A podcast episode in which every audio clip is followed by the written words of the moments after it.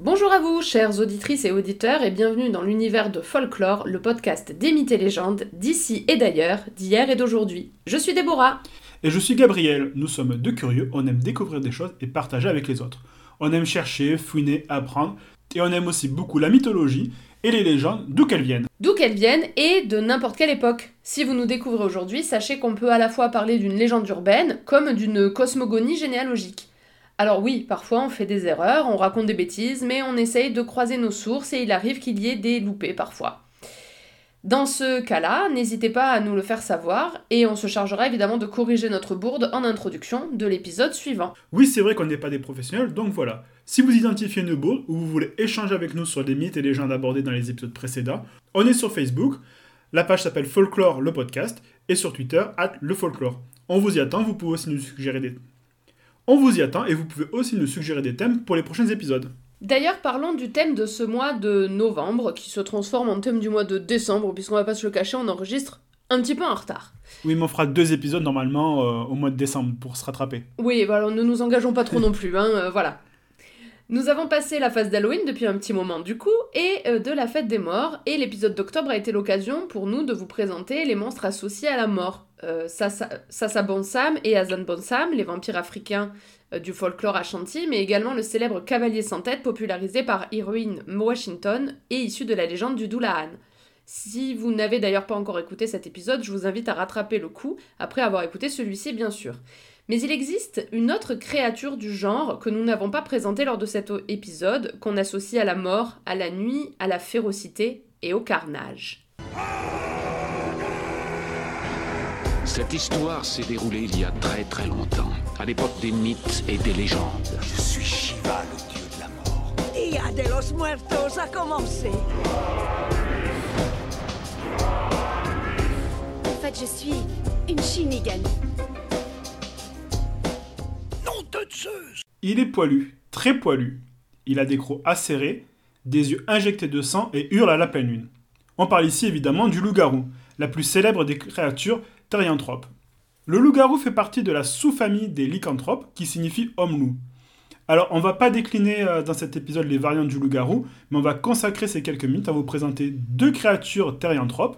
Mais en fait, Déborah, peux-tu déjà nous expliquer ce que c'est une créature therianthrope Eh bien, c'est tout simplement ainsi que l'on catégorise les êtres humains capables de se changer en animal, soit intégralement, soit partiellement.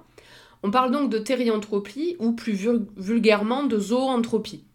Étymologiquement, la thérianthropie vient évidemment du grec, hein, comme euh, beaucoup de mots.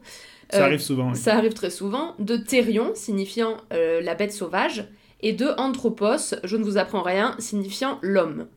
Pour la petite histoire, le terme jusqu'à peu utilisé en langue française pour désigner la thérianthropie était bien la lycanthropie, alors qu'étymologiquement, cette dernière est composée de loukos et de anthropos, donc loup et homme.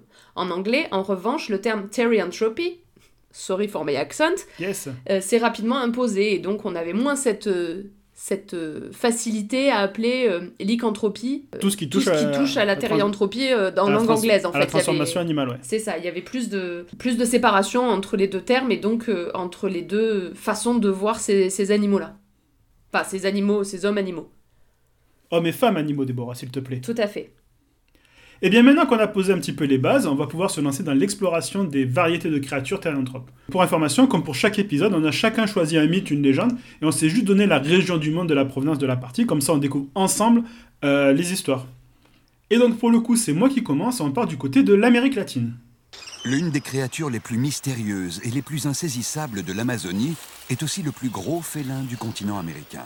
Tu sais que j'avais toujours rêvé de l'Amazonie, alors je suis venue m'installer ici avec lui pour l'élever dans la forêt. Un jaguar mâle comme celui-ci peut atteindre 2 mètres de long et peser 160 kilos.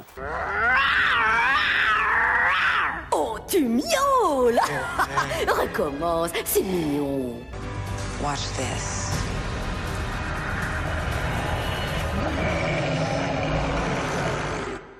Donc euh, j'ai décidé de parler du Nahual. C'est un folklore issu d'Amérique latine qui varie un petit peu en fonction des régions, donc j'ai essayé de faire un petit medley de tout ça et, euh, et de vous en parler un petit peu. Chez les Aztèques, dans leur langue ça se prononce Nahuali, et euh, chez les Mayas ça s'appelle Hue ou Wei. Pour faire simple, en gros, c'est un mélange entre l'animal totem et l'ange gardien. C'est ce qu'on appelle en fait un esprit tutélaire, une entité qui veille sur la personne, mais dans le cas présent, en fait, il va en plus lui donner euh, de la force. Typiquement, les anges gardiens, c'est des esprits euh, tutélaires du christianisme. Oh, j'ai une autre, un autre exemple déjà d'esprit tutélaire, mais peut-être que ça va faire partie de tes références, alors je veux pas le dire. Bah vas-y, dis toujours. La boussole d'or? La, la, la, la trilogie de Philippe Pullman, où en fait, euh, la petite fille, elle a une sorte de d'âme qui est un, un animal, Ouais. qui en fait représente euh, une partie d'elle et lui donne de la force, et si jamais ils sont séparés, il y, a une- y a une sorte de force entre elle et son, son animus, enfin son truc totem aussi, Voilà. c'est un peu ça. D'accord, C'est un bah peu le même principe. C'est un peu le même principe, ouais. Ok. Donc dans la culture euh, méso-amérindienne, donc en gros tout ce qui touche à l'Amérique latine, l'âme se divise en trois parties. Le yoloti, c'est le cœur, l'essence. Ensuite on a le tonali, l'énergie vitale, le mojo en quelque sorte. Mhm. Et enfin le nahual, un esprit animal avec qui on partage notre vie. Dans le calendrier aztèque, le tonalpoali, chaque jour est associé à un signe, et parmi ces signes il y a les 10 animaux, dont on peut en fait en récupérer la force ou la faiblesse. Les animaux vont apparaître dans les rêves de- ou dans des visions ou dans des expériences un petit peu de la vie. Tu vas voir l'animal qui va apparaître d'une façon un petit peu incongrue euh, dans ta vie. Ok. Voici euh, la liste des, euh, des signes. Donc, euh, je prends le parti de la dire en français. je vais pas prendre le risque d'écorcher encore plus euh, une autre langue. euh, On dirait moi avec Tumatuenga, hein, c'est laborieux hein, quand on parle. un petit peu. Donc voilà, je vous rappelais des épisodes type Arjuna ou le Kitsune et compagnie. donc, je vous épargnerai tout ça. Donc on a le crocodile, le vent, la maison, le lézard, le serpent, la mort, le cerf, le lapin, l'eau, le chien, le singe, l'herbe morte, le roseau, le jaguar, l'aigle, le vautour, le tremblement, le silex, la pluie et la fleur. Mais il n'y a pas que des animaux Il là-dedans. n'y a pas que des animaux, en fait, il y a 20 signes Ouais. et 10 animaux. D'accord, ok. Voilà. Donc, D'accord. parce que tout le monde, en fait, n'a pas un nahual à, à lui, en quelque sorte. Sinon, ce serait trop facile dans la vie, si tout le monde avait son nahual. Je comprends pas. En fait, le nahual, il ne représente que euh, quand c'est des animaux. Ah d'accord. Si t'es à la maison, moi, par exemple, j'ai fait le test, je vous mettrai d'ailleurs dans les, euh, dans les notes du podcast le, le- un site pour faire euh, son, son signe astrologique euh, aztèque. Ouais. Moi, je suis de la maison. Voilà, pas de chance. C'est- c'est- Je trouve que ça te correspond bien. je, Voilà. je trouve que ça te va bien. Ouais, c'est ça. Moi, casanier, pas du tout. Il faudra qu'on le fasse. avant la fin de l'épisode, je ferai le mien pour voir D'accord. ce à quoi je corresponds. Dans le folklore mexicain, on retrouve un peu plus la notion de métamorphose qui nous intéresse un petit peu plus par rapport au thème du jour. Mhm. Puisque là, en fait, c'est juste un, un esprit qui va te guider. Mhm. Alors que dans le folklore mexi- mexicain, pour le même nom, on va retrouver cette notion de euh. D'accord. Oui, donc toi, tu te transformeras en maison, quoi. C'est un peu con. Je suis déjà, moi, je suis très bien transformé en canapé. C'est vrai. tu t'es confondu avec lui. C'est ça. Même si dans les autres cultures, on avait déjà la, sensation, la notion de pouvoir à travers le nahual, là, on a la transformation qui se, qui se rajoute. Déjà, les parents peuvent, en fait, peuvent priver l'enfant de son nahual jusqu'à ce qu'il soit assez mûr pour utiliser les pouvoirs de façon responsable. D'ailleurs, on mélange souvent dans la culture mexicaine les nahuals, des euh, bourreaux, des sorcières et des sorciers qui ont le pouvoir en fait de se changer en animaux et qui sont souvent maléfiques. C'est en fait, il y, a une- il y a un petit peu une, euh, une dérive de la. Comment dire De la valeur première du Nahual dans la, dans la culture, avec la modernité. Mhm. Et c'est un petit peu, si je pouvais comparer, avec la chasse aux sorcières en Europe.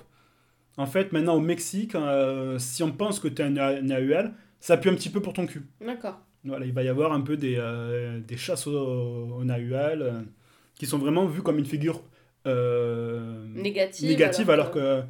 à la base, pas du tout. Comme la sorcière, en fait, euh, en Europe. Ok. Voilà. Ou aux États-Unis d'ailleurs. Ou aux États-Unis d'ailleurs.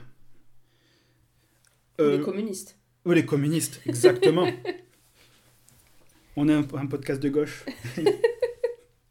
On aime faire de l'humour. euh, Voilà, l'humour engagé. Euh, justement, en parlant des sorcières, certaines sorcières et sorciers peuvent acquérir un nouveau Nahual en suivant un rituel pour acquérir sa puissance. Ça peut même le voler à quelqu'un ou le recevoir directement en cadeau de certaines ouais, divinités. parce que le voler, c'est pas très cool, du coup. Non, mais si c'est des méchants, ils peuvent. Oui, bien sûr. Euh, mais euh, le Nahual qu'il va récupérer en fait, ne sera jamais aussi fort et aussi lié que celui qu'il avait à la base. C'est euh, celui de la naissance, c'est vraiment le plus fort. Le rituel en fait consiste à chasser, tuer et manger l'animal dont on veut le pouvoir. Visiblement, en fait, dans la- cette culture-là, manger représente vraiment une grosse force de puissance. Tu te nourris littéralement de l'énergie magique de la créature. D'accord. C'est c'est presque le, le rituel le plus puissant, en fait, dans, dans cette culture-là. Ok. On dit d'ailleurs que les personnes qui pratiquent la magie noire seraient nées justement des jours où, avec des Nahuels très puissants. Parce qu'en fait, la puissance d'un Nahuel, en fait, elle est liée à sa force dans la nature. En gros, si tu as le Nahuel du lapin et que tu dois te battre contre le Nahuel du crocodile, Oui, bon. On a compris que. t'es un peu dans la merde. Ouais. Voilà. Mais par contre, c'était le Nahuel maison contre le Nahuel crocodile. De- je sais pas. Tu vois? Ça, c'est intéressant. transformes en maison, mais c'est un peu. Ça dépend si c'est une maison intelligente avec un Google Home, tu vois. Mais quel rapport Je sais pas. Avec le crocodile? À la rigueur, tu m'aurais dit pour faire un paillasson en peau de crocodile, tu vois Mais Tu t'essuies pas bien les pieds sur le paillasson en peau de non, c'est crocodile. pas faux. Puis un plaid en peau de crocodile, c'est pas très, c'est pas très cocooning. Euh, du coup, euh, le plus souvent, quand même, on le représente euh, en se transformant en coyote ou en jaguar. Mm. D'ailleurs, le jaguar, c'est un peu le big boss du game des Nahuel. Oui, c'est celui que auquel on pense en général. euh, Voilà, c'est pour ça qu'on a souvent le terme du euh, jaguar-garou. Voilà. Ou de l'homme jaguar. Ou de l'homme jaguar. Ou de l'homme puma, mais ça, c'est une autre histoire. Justement, le jaguar, la figure du jaguar, en fait, ça revient énormément euh, souvent dans le folklore, dans les folklores méso-amérindiens, comme la créature la plus puissante. Justement, petite décrétion, le dieu Tezcatlipoca, je m'excuse pour ça, pour ma Pour le butage. pour le butage, euh, qui est le protecteur du euh, nahualisme, ben, son animal euh, totem, c'est le jaguar. Coïncidence? Je ne crois pas. Je ne crois pas. Et visiblement, c'est pas un rigolo, hein, c'est un des dieux les plus craints de euh, la mythologie aztèque. Et le mec avait quand même un sacré CV de ce que j'ai trouvé. En fait, il a, on lui associe plusieurs divinités aztèques qui seraient en fait des parties de lui-même en quelque sorte. Je sais pas si je suis clair dans ce que je veux dire. Non. En Enfin, gros, euh. En gros, il y a plusieurs divinités aztèques. Et quand tu euh, grattes un peu, c'est juste un aspect de euh, Tezcatlipoca. Du coup, je pense que c'est un peu lié à son côté un peu euh, métamorphe de- du nahualisme. Mhm. Et voici un petit peu quelques titres euh, de ce que j'ai trouvé. Donc c'est un peu un épisode name dropping, je suis désolé. Mais le gars, en fait, ce serait le dieu créateur, dieu de la sorcellerie et des sorciers, dieu du ciel nocturne, dieu de la mémoire ancestrale, dieu du temps, dieu de la chasse, dieu de la royauté, dieu de la providence, l'ennemi des deux côtés, dieu du nord, Yatlo, le patron des guerriers, Telpochli, celui qui détient la, la jeunesse éternelle, Opoche, le gaucher habile, Nekosialo, le semeur de discorde des deux côtés, Moyo Kayatsi, créateur capricieux, celui-là je l'aime bien, je trouve euh, il est rigolo, Tiltakwawan, celui dont nous sommes les esclaves, Mokekeloa, le moqueur, celui-là il est assez facile, Moyo Koyani, celui qui s'est fait lui-même, pas de piston, tu vois, chez lui. Ipalner Moani, le seigneur de la proximité de la nuit. Nawak, le vent de nuit. Xikimili, celui qui a les œufs bandés. Donc voilà ce que je te disais. euh, Et tout ça, c'est juste un nom pour un mec. C'est lui en fait tout ça. D'accord. Tout On ça, dirait- c'est- Franchement, on dirait Aragorn dans Le Seigneur des Anneaux C'est qui a mille noms. Mais lui en fait il a pas le, problème de cumul des mandats, tu vois. non, c'est sûr. Euh, il est en fait entièrement noir, sauf les rayures jaunes sur le visage qui renvoient à la nature de son Nahuel, le jaguar. Bah oui. Euh, voilà, je vais m'arrêter là parce qu'on est un petit peu hors sujet euh, par rapport à la thématique du jour. Mais euh, j'y reviendrai sûrement parce que j'ai trouvé que cette introduction dans la mythologie aztèque est assez intéressante. Mm. Pour conclure, en fait, il y a une étude qui a été faite en 1884 de Daniel Garrison Brinton, un anthropologue américain, qui montre en fait que dans la culture, dans certaines cultures méso-amérindiennes, on pratique encore le, nahu- le nahualisme. Ah ouais, d'accord. Euh, par la suite, on verra qu'il y a d'autres études en fait qui montrent que la peur des Nahuals euh, serait en fait un frein pour la modernisation de certaines régions euh, d'Amérique latine. En fait, les Nahuals puniraient euh, ceux qui fraternisent en fait avec les sociétés occidentales. D'accord, ok. Donc en fait, la cette superstition en fait, elle est encore très très ancrée Mm. culturellement chez eux. Voilà, c'était assez bref pour le coup aujourd'hui de mon côté parce que euh, en fait c'est quelque chose dont on a du mal nous en tant qu'occidentaux à arriver un petit peu à découvrir un petit peu ces, ces folklores. Mhm. Mais euh, avant, euh, j'aimerais parler autre, d'un autre folklore euh, que j'ai trouvé, dont j'avais pas assez de données pour en faire un, un sujet complet, mais comme celui-là est un peu court, je vais en parler Ah un ouais. petit peu. Le mec Ouais. il fait deux sujets quoi en un, tranquille. Ouais, c'est Ouais. dingue, hein, ça arrive à personne ici dans ce podcast de faire deux sujets en un, pas plus tard que le mois dernier. Je vois pas de quoi tu parles. Pas Du, tout. Du C'était pas. Non, c'était des, des ouvertures. Eh ben, C'était pas un autre bah, folklore. c'est un autre folklore, ouverture, euh, voilà. ouais, C'est mon podcast, je fais ce que je veux. c'est le mien aussi. Voilà, mais je suis membre à, à 51% de ce podcast. 51 51. Parce que c'est toi qui fais le montage Exactement. Heureusement que je suis là pour enlever tous les. Ah, voilà. Tout ça, ce sera coupé au montage, je m'en fous. donc, euh, voilà, j'avais pas assez d'informations sur ce, sur ce folklore, mais je le trouvais assez beau, donc j'aimerais bien en parler. Donc, on reste toujours du côté de l'Amérique latine. Il s'agit de la loba, la femme aux os, la trépera ou la ramasseuse. Bon, elle a pas mal de noms, euh, elle aussi. À la ramasseuse, ça fait quand même un peu prostituée. Mais... Oh là là, tu vois le mal partout. Euh, voilà, donc je vais lire un petit extrait euh, de, du livre La femme qui court avec les loups de Clarissa Pincola Este. La loba a pris pour unique tâche de ramasser des os. Elle a la réputation de ramasser et de conserver tout ce qui risque d'être perdu dans le monde. Sa caverne est pleine d'os de toutes sortes appartenant aux créatures du désert. Cerfs, serpents à sonnette, corbeaux, mais on l'a dit spécialiste des loups. Elle arpente les montagnes et les arroyos, le lit desséché des rivières, et les passe au crible à la recherche d'os de loup. Lorsqu'elle est parvenue à reconstituer le squelette dans sa totalité, lorsque le dernier os est en place, et que la belle architecture blanche de l'animal est au sol devant elle, elle s'assoit auprès du feu et réfléchit au chant qu'elle va chanter. Lorsqu'elle a trouvé, elle se lève et les mains tendues au-dessus de la criatura, elle chante. C'est alors que la cage thoracique et les os des pattes du loup se recouvrent de chair et que sa fourrure pousse. La loba chante encore et la bête s'incarne un peu plus. Sa queue puissante et recourbée se dresse. La loba chante encore et la créature se met à respirer. La loba chante toujours, un chant si profond que le sol du désert tremble et pendant qu'elle chante, la bête ouvre les yeux et détale dans le canyon. Quelque part pendant sa course, soit du fait de sa vitesse, soit parce qu'elle traverse une rivière à la nage, elle se transforme soudain en une femme qui court avec des grands éclats de rire vers l'horizon libre. C'est pourquoi on raconte que si vous errez dans le désert au coucher du soleil, peut-être un tout petit peu égaré, sans doute fatigué, vous avez de la chance, car la loba peut vous prendre en sympathie et vous montrer quelque chose, quelque chose qui appartient à l'âme. Voilà, donc j'ai trouvé ce texte assez, euh, assez joli. Hum, c'est très poétique, ouais. Voilà, j'ai trouvé que c'était une belle légende. Pareil, c'est difficile euh, pour nous, euh, occidentaux, européens, d'avoir accès un petit peu à cette culture, mais je voulais partager ça avec vous. Ça faisait quelques fois que j'avais pris des sujets un petit peu faciles sur les thèmes qu'on a choisis, donc voilà. Donc, Donc, faut pas rabaisser tes sujets. Non, c'est gentil. C'est gentil, c'est gentil. C'est bien des fois de rappeler les bases, qui Voilà. sont pas forcément connues de tout le monde. Puis je te rappelle que moi, le premier, c'est j'ai fait Pandore. Oui, c'est vrai. Donc voilà. Donc voilà, c'est tout pour moi euh, pour aujourd'hui. Bah, c'était très intéressant. Bah merci.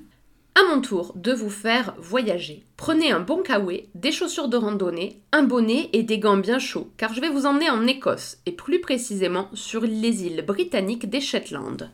La vie sous la mer, c'est bien mieux que la vie qu'ils ont sous la terre. T'en connais beaucoup, toi, des fourbes qui t'allongeront 10 milliards et même 5 sur une table?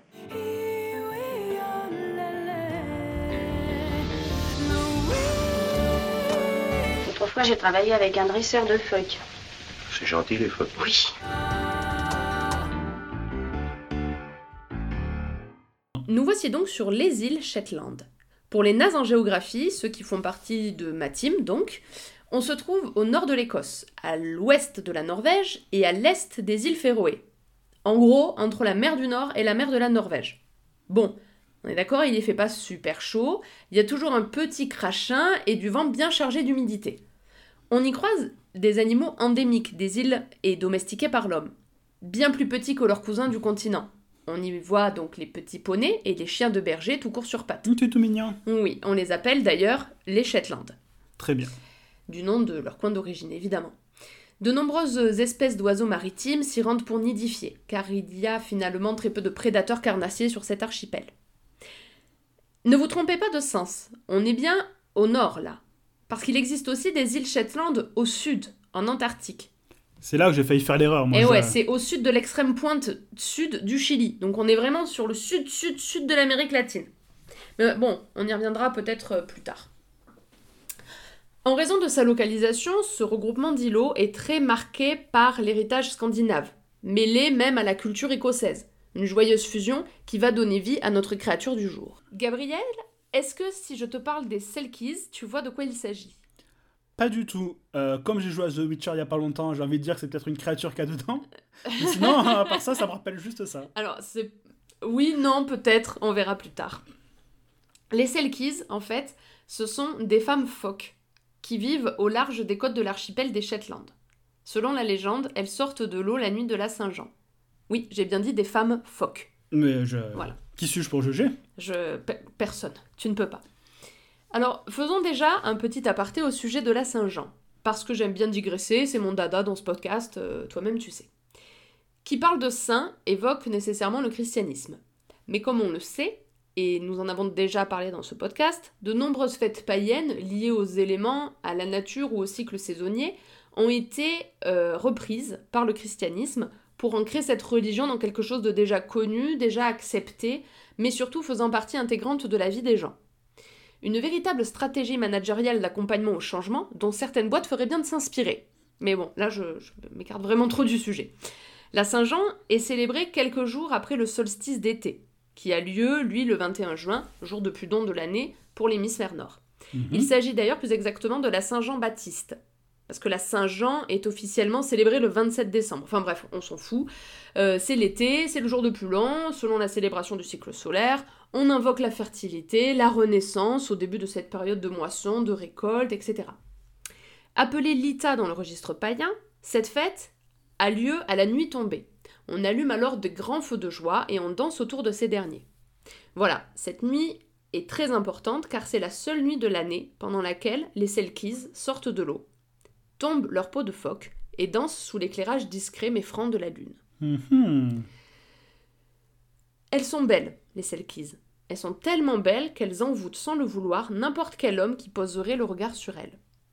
Je dis elles, mais il arrive parfois qu'une Selkies soit en fait un Selkie et donc un homme. Mais bien entendu, le critère de la beauté sublime reste le même. Mais tu verras que les comportements prêtés aux Selkies femmes et aux Selkies hommes sont très, mais alors très différents.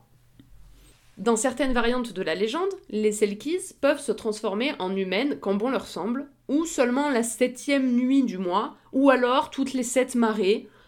Bref, perso, moi j'aime bien euh, faire la fête et je kiffe danser le Madison avec mes copines, alors je vais rester sur la version de la nuit de la Saint-Jean. Voilà. Voilà, ça, ça devient compliqué là si tu faut euh, ton calendrier. et- C'est ça, exactement. Bah, soit c'est le calendrier des marées, donc faut, faut quand même Oui. s'y connaître un petit peu.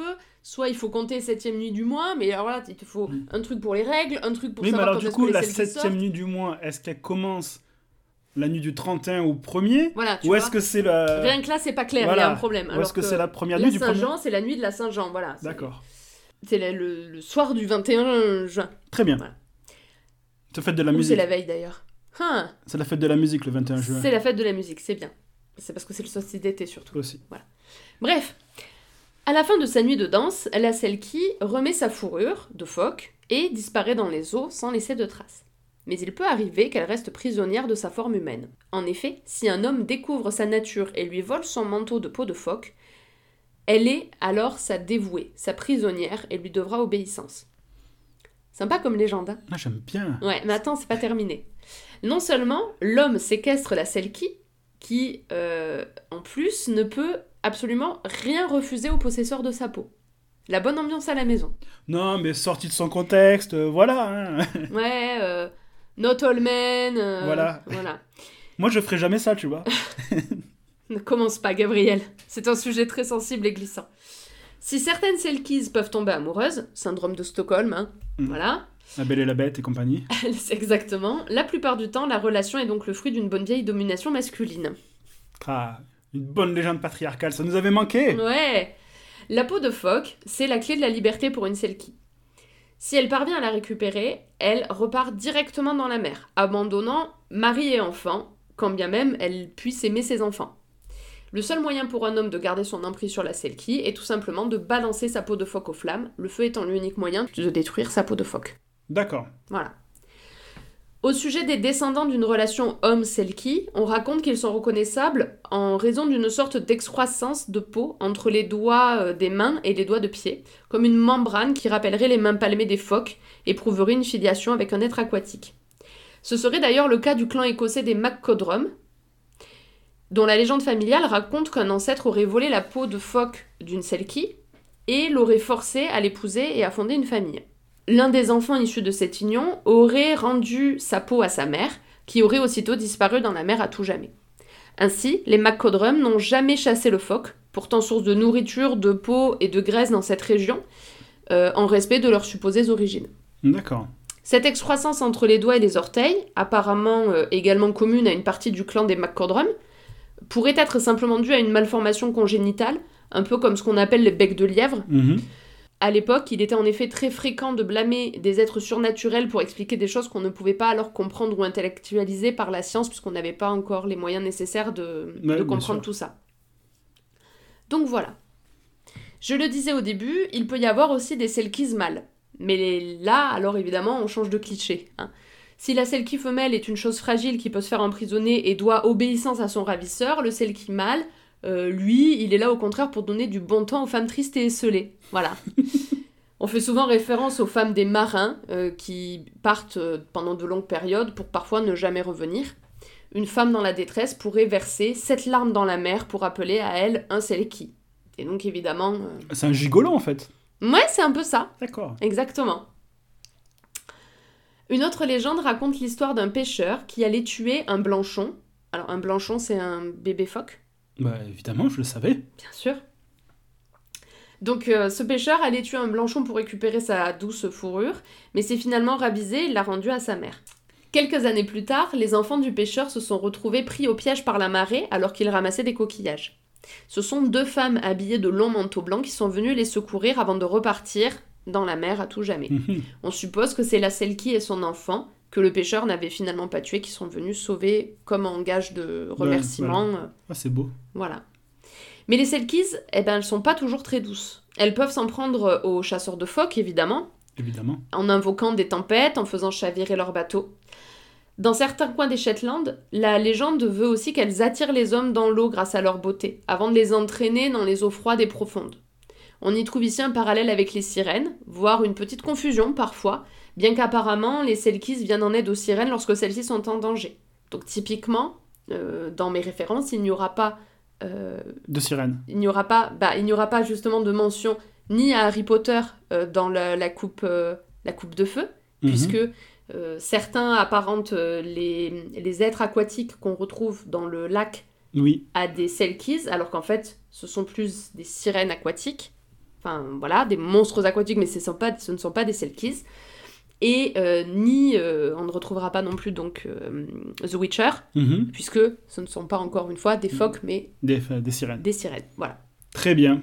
Désolé hein, pour le spoiler. Voilà. L'arrivée du christianisme sur ces terres reculées a un peu remanié la légende d'origine, faisant des Selkies des êtres humains maudits, bannis de la terre pour expier leurs péchés. Ce sont aussi parfois les âmes des personnes disparues en mer ou mortes noyées. Bah, c'est souvent le, le cas avec le christianisme, en fait, qui va un petit peu euh, pervertir une, euh, une légende païenne ou un folklore pour euh, le détourner soit de façon maudite, soit de façon maléfique, pour Mm. dire non, mais les saints de chez nous, ils sont mieux. C'est ça, exactement. Une théorie intéressante pour expliquer les origines des Selkies viendrait de l'observation des Inuits par les habitants de l'archipel des Shetland. Les Inuits ont pour habitude de se vêtir de peau de phoque pour rester bien au chaud et en recouvrent également leur kayak pour des raisons de flottaison et d'étanchéité. Ces vêtements, pour rester efficaces, doivent être régulièrement mis à sécher. Et il n'est pas impossible donc que la légende des Selkies vienne de colons britanniques qui, une fois arrivés dans le nord de leur petit archipel, ont découvert les us et coutumes des Inuits et sont un petit peu tombés amoureux des femmes indigènes et ont Mhm. donc un petit peu adapté l'histoire en disant femmes, phoques, euh, Ouais. voilà. Je vois tout à fait. Voilà, c'est tout pour moi. Et ben c'était super intéressant. euh, Pareil, quelque chose que je ne connaissais pas du tout, donc ça m'a fait plaisir euh, de découvrir ça. Eh ben, avec plaisir. Ravi, de t'avoir ravi. Oh, c'est formidable. C'est magnifique. Euh, on va passer maintenant aux références. Allez.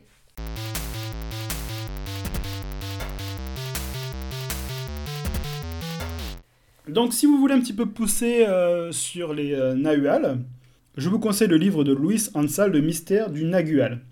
Ça a l'air assez cool. Alors, petite pause, euh, je dis Nagual là, parce qu'en fait, c'est le terme anglais pour désigner les Nahual. D'accord. Donc, moi, j'ai pris le terme français, mais vous aurez plus de chances de trouver euh, des choses en, ta- en tapant Nagual que Nahual. Ok. Donc, euh, c'est un auteur qui est passionné par la spiritualité et le chamanisme notamment, et qui a fait plusieurs voyages en Amérique latine et qui a participé à plusieurs rituels et initiations chamaniques. Côté série télé, forcément, euh, quand on parle d'humains qui se transforment en animaux, on parle de Teen Wolf. Ah, bah oui. Et oui. Je rappelle rapidement l'histoire, c'est euh, un jeune lycéen qui se fait attaquer et mordre par une créature dans les bois, et qui découvre qu'il est devenu un loup-garou. Depuis, il essaie de garder sa vie un petit peu normale et de comprendre un petit peu les mystères autour euh, des loups-garous. Justement, euh, sur l'épisode du Kitsune, y avait, on avait parlé des références à, à Teen Wolf aussi. Donc c'est une... ça a l'air assez cool. Je sais pas du tout ce que vaut la, la série. Donc si quelqu'un l'a vu et qui peut nous donner son avis euh, sur Facebook ou Twitter, euh, ce serait sympa de votre part. Le personnage de Kate Argent, Argent, loup-garou, Mhm. tu l'as? C'est une chasseuse de loup-garou qui, suite à une blessure par un alpha, se transforme en Nahual, justement. Ah, d'accord. L'alpha, c'est un peu le big boss des loups-garous, euh, a priori. Je sais que dans certaines euh, légendes, œuvres de fiction ou quoi, il n'y a que les loups-garous alpha qui ont le pouvoir de transformer les gens. Les autres, s'ils te mordent, juste, euh, c'est comme un, un chien te mordait. quoi. Voilà, tu D'accord. meurs. Dans l'univers de la série Supernatural, notamment dans les bouquins, les deux frères Winchester, qui sont des chasseurs de démons, je le rappelle, euh, si vous ne connaissez pas la série, euh, trouvent un camion rempli d'immigrés mexicains et vont mener une enquête qui les mènera euh, vers les frontières du Mexique et notamment vers tout le folklore euh, d'Amérique latine. Le bouquin s'appelle Supernatural Coyote Kiss, mais je ne sais pas s'il est trouvé en français, je ne l'ai pas trouvé dans mes recherches. D'accord, ok. Voilà. Une petite référence qui risque de vous surprendre. Le film euh, Le Jaguar de Francis Weber avec euh, Jean Reno et, euh, Patrick et Bruel Patrick Bruel. Eh oui, Et oui, un classique du genre. voilà. Ben, Il y a une énorme... Pour, enfin, pour moi, c'est pas dit officiellement, mais c'est clairement une référence au, au Nagual. Ah bah oui, clairement, oui. Je rappelle rapidement le, le film, c'est l'histoire de Perrin, un petit escroc qui se retrouve coincé dans un, qui se retrouve coincé dans un ascenseur avec un guerrier amazonien et son traducteur. Et en fait, pour sauver l'âme de ce guerrier, parce que pendant le- dans l'ascenseur, il se lie son âme à lui, il doit partir en, en Amazonie faire une espèce de voyage initiatique. Et euh, bah, j'en dis pas plus, mais vous vous doutez bien qu'avec euh, le titre Le Jaguar, euh, vous savez vers où le film va, va tendre un petit peu. Patrick Bah, J'en garde un beau souvenir de ce film, il était plutôt Moi aussi, cool. mais je crois que la dernière fois que je l'ai vu, je devais avoir 8 ou 9 ans, donc je pense que c'est un peu l'équivalent de toi avec le film qu'on a regardé l'autre jour avec Bruce Willis. It's on Hawk Ah, Je pense que j'ai gardé, voilà, une, une- une sorte de, de, de tendresse pour un film qui, en fait, bon, voilà. Ouais, mais en parlant de Hudson Hawk, je suis en train d'écouter le podcast de VHS et Canapé dessus et j'en apprends beaucoup plus. euh, c'est bien tombé, tu vois, que j'ai pris du retard sur, euh, sur leur podcast.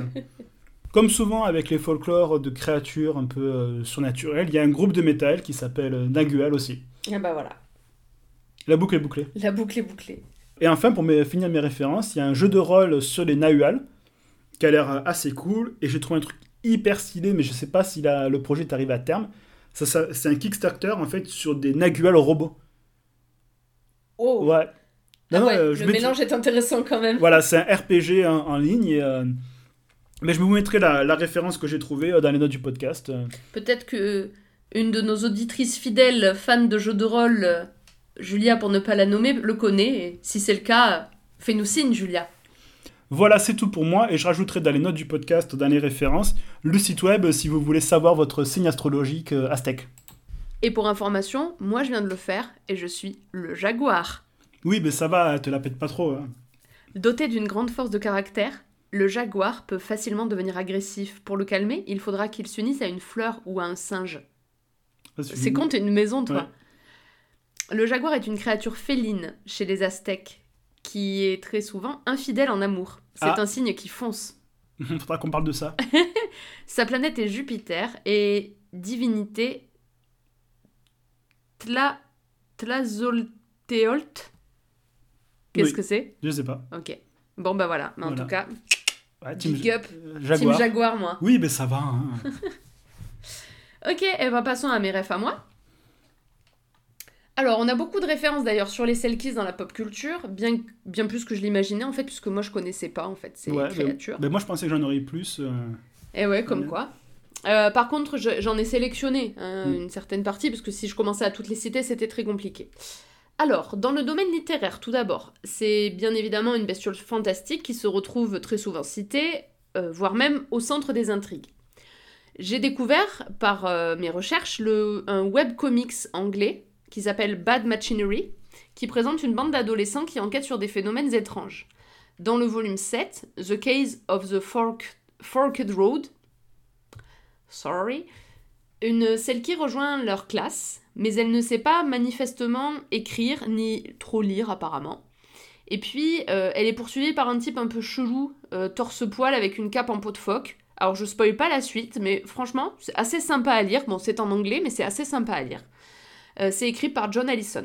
Voilà, donc Mmh, je, le- cool. je le conseille. Alors, par contre, voilà, c'est en anglais. Après, c'est un anglais assez simple. Enfin, c'est c'est pas un anglais très complexe en termes de style de littérature. Donc, ça peut être sympa soit à lire comme ça, soit même à, à conseiller à des adolescents qui, qui voilà, pourraient euh, apprendre aussi l'anglais par la même occasion. Mais c'est plutôt pas mal. Ouais. Donc je vous mettrai le lien évidemment dans, le, dans les descriptions du podcast.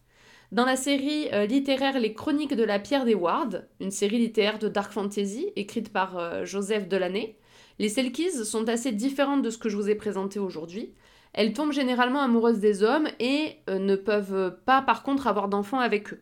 Impossible de savoir qu'elles ne sont pas humaines, sauf quand elles vieillissent, parce qu'elles vieillissent très lentement. Apparemment, pas question de se vêtir d'une peau de phoque pour regagner la mer, la Selkis se transforme directement. On va quand même pas s'emmerder avec les accessoires dans une œuvre de dark fantasy, hein, voilà. Ouais, mais c'est compliqué, s'il faut tout le temps que t'aies ton manteau de peau de phoque avec toi et tout. euh. Non, c'est vrai, ça prend de la place, c'est Bah lourd ouais. aussi. Bah, euh, Bon. On repart chez nos amis adolescents avec euh, Seven Tears into the Sea de Terry Farley. Euh, un conte moderne en mode romance pour ados, donc, dans lequel une jeune femme part à la recherche d'une Selkie rencontrée 8 ans auparavant, et comme je vous l'ai dit, Seven Tears into the Sea, sept larmes dans la mer. Voilà. Toi-même, tu sais. toi-même, tu sais si tu as écouté l'épisode. L'un des tomes du comics euh, Torchwood s'intitule Capitaine Jack et la Selkie. Je pense que c'est assez clair pour le coup comme euh, référence. Hein. Ouais. Jack doit enquêter sur une série de meurtres qui sont manifestement liés à une Selkie.